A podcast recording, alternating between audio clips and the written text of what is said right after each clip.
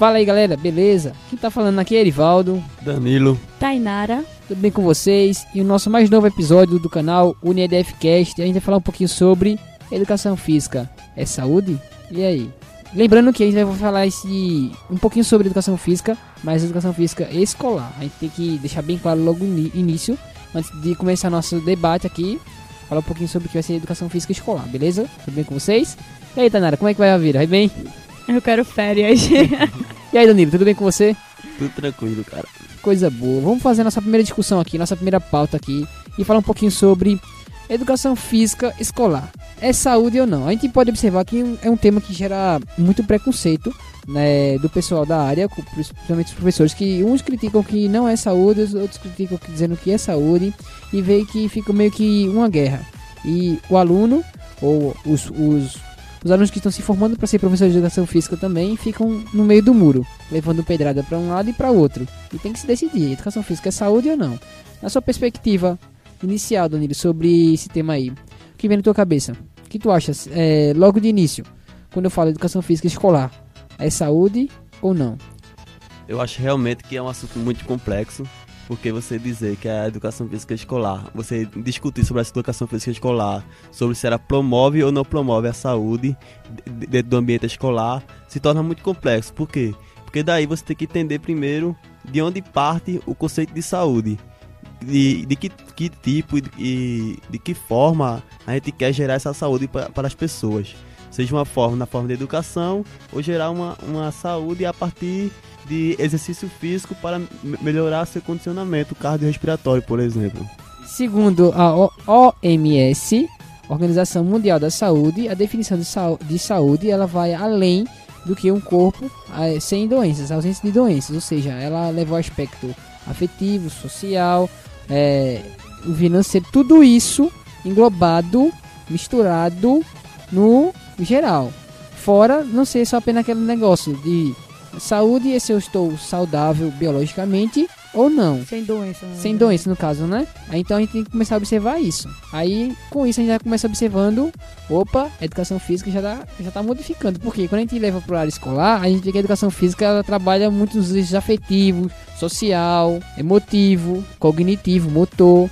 Ou seja, ela começa a trabalhar em aspectos que a gente pode observar que, segundo a OMS, a saúde se define basicamente nesses, nesses pontos que eu falei também agora. Então já gera uma discussão. Que a educação física Será que é, uma, que é saúde de verdade ou não? E aí, o que tu acha, Tainara? Bom, a gente teve aqueles problemas há pouco tempo sobre a retirada da educação física na grade curricular. E eu acredito que o que manteve, o que manteve a educação física na grade foi a questão da, da saúde em si. Dizer, não, a educação física tem que existir, escolar tem que existir, porque ela promove saúde. A gente sabe que, carga horariamente falando, não promove. Porém, se houvesse sim um reajuste na carga horária, eu acredito que daria para haver não a promoção de saúde em si, mas se, se houvesse um aumento na carga horária, então sim, poderia haver talvez um aumento na melhoria, na melhora condicional físico, cognitivo, social, todos os aspectos que a OMS propõe em relação à saúde. Acho que a questão está mais no, na reformulação curricular do que na educação física em si. Com certeza, Tainara. E também um ponto muito importante que eu queria trazer aqui pra, pra gente, falar um pouquinho, é sobre a relação da nossa, eh, nossa grade curricular, né? Que ela engloba também eh, cadeiras, disciplinas relacionadas com saúde, no qual a gente tem um conhecimento aplicado, né? Tanto na área da nutrição, tanto na área da fisiologia, anatomia. São conhecimentos que, de, de certa forma, ela já nos, nos trabalha, é, voltados para a gente trabalhar essas ferramentas na escola. Agora, como eu estava conversando aqui antes da, da gravação com o Danilo, é em relação como a gente poderia trabalhar esses assuntos na escola. A gente poderia conscientizar, fazer a, a primeira palavra inicial de tudo é a relação da conscientização sobre o aspecto da saúde, seja o, as- o aspecto social, econômico, mental, motor, tudo isso é, é parte do professor logo no início ele ter uma conversa eh, principal com os alunos para já ter essa ponte, esse conhecimento aplicado já. E com isso ele pode começar a trabalhar seus assuntos de acordo com isso, junto com o aspecto da saúde e outros aspectos. Como a gente trabalha a relação lúdica, a relação é, emocional do aluno, a relação motora. A gente pode também induzir a relação da, da área da saúde, tudo isso englobado. Não falando só a relação da que você fala sobre a carga horária, mas eu acho que eu tenho certeza que é, o professor tendo, já estando ciente desse, desse ato já, da conscientização sobre a, a sua forma de trabalhar, os determinados conteúdos e sempre relacionado ele a uma reflexão diária sobre a saúde, creio que a sociedade ela já vai começar a mostrar um reflexo sobre o que está acontecendo na sala de aula. Ou seja, os alunos vão começar a levar isso para os seus pais e vai ser difundido esse conhecimento. Entendeu? Eu acho que é como tá uma famosa frase que diz aí: se você quer, quer ver a mudança no mundo, seja você a, a, a mudança. Então, eu acho que já temos que começar a partir sobre esse aspecto que eu falei aqui agora. Eu estava conversando com o professor esses dias e ele me perguntou se. Porque a gente sempre trabalha os cinco conteúdos corporais, sempre trabalha os cinco conteúdos corporais. Ele disse: será que não haveria uma base para esses cinco conteúdos? E aí comecei a pensar e pensei na saúde como fosse a base esses conteúdos viessem meio que destrichando da saúde. E por, até porque se a gente não falar disso na escola, onde é que as crianças vão ver isso? Vão ver esse conteúdo? Porque português não fala de nutrição, não fala de alimento. Matemática também não, geografia não, história não. Onde é que a criança vai ver essa questão de o exercício para a saúde, o exercício para o bem-estar, até para ela poder se conhecer. Não é só vendo um desenho do, do Egito que ela vai saber que tem duas pernas, dois braços uma cabeça. Complementando aqui Tainara, segundo Miranda, 2006, a educação física na escola ela pode ser uma contribuição tão propícia para a promoção da saúde que provavelmente não haja outro lugar para contemplar essa função. Ou seja, a educação física escolar a educação física dentro da escola ela pode proporcionar aos alunos uma interdisciplinaridade porque pode gerar o que trabalhar todos os assuntos é, de, de, de, uma maneira político é, de uma maneira político pedagógica que ele, que ele vai transcender os cinco conteúdos da educação física comum. Por quê? Porque a partir dos cinco conteúdos nós podemos tra trabalhar nós podemos trabalhar novos assuntos ou seja dentro da, da ginástica nós podemos é, ver as, os aspectos motor e a, e a, ginástica especialmente ela trabalha muito a saúde, sendo ela a saúde aeróbica é, e a anaeróbica também alguns exercícios mais é, de, de, de, resistência e de força. E, e também dentro do, do, futebol, quando trabalha velocidade, é, o próprio atletismo, de, de, todos os esportes, nós podemos ver que a saúde ela está envolvida. E dentro da escola especificamente, nós podemos trabalhar.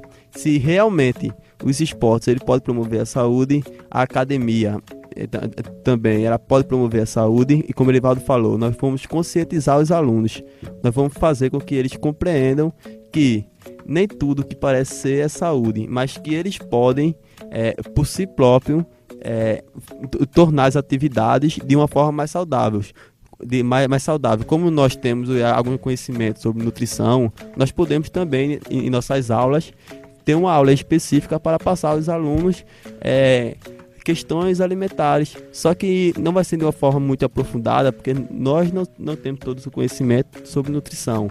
Mas podemos dar uma boa base aos nossos alunos para que ele possa se alimentar de uma maneira mais saudável.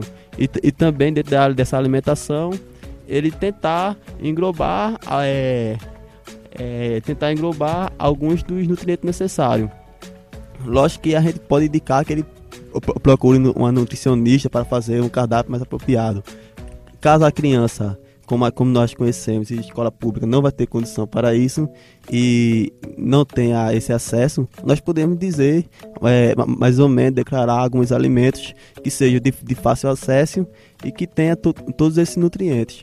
E também nós podemos conscientizar essas pessoas para que elas promovam a sua própria saúde e tentem se, se guiar dentro de um caminho saudável. Como foi falado aqui sobre carga horária, porque a, que a gente não tem essa, essa essa, carga horária suficiente para a promoção de saúde dentro da, das aulas de educação física, porque são, são necessários cerca de, no mínimo, três aulas por semana, é, cerca de 60 minutos de atividade física, de moderada a intensa, e o ideal é que crianças ela, ela tenham essa, essa, essa carga horária por dia de no mínimo 60 minutos de, de atividade. E a educação física ela estaria dentro de uma de um complemento, porque não é necessário só que a educação física promova essas atividades para o condicionamento físico. É necessário que, a, que você, o professor também conscientize que a criança em casa ou na rua ele possa estar brincando, possa estar fazendo algumas atividades físicas, que isso fará bem para a sua saúde e, e levará você a um bem-estar.